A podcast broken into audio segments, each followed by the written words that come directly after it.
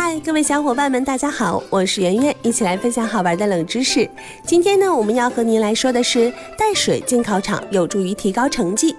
我们曾经都是学生，面对考试的巨大压力，我们想尽了办法，比如说早起晨读、晚睡复习、加强营养、调整作息时间，甚至有些同学会选择作弊。哦，当然这种方式是不可取的。但所有的努力目标只有一个：提高考试成绩。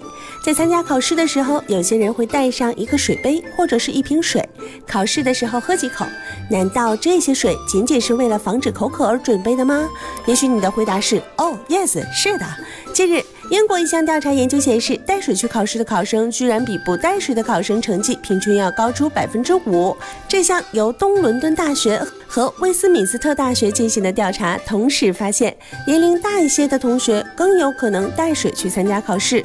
对于这项结论，不少大学生在接受采访的时候表示，他们从未听说过喝水能够提高考试成绩。我们都是进考场前喝水，而且不敢喝太多，怕到时候紧张上厕所。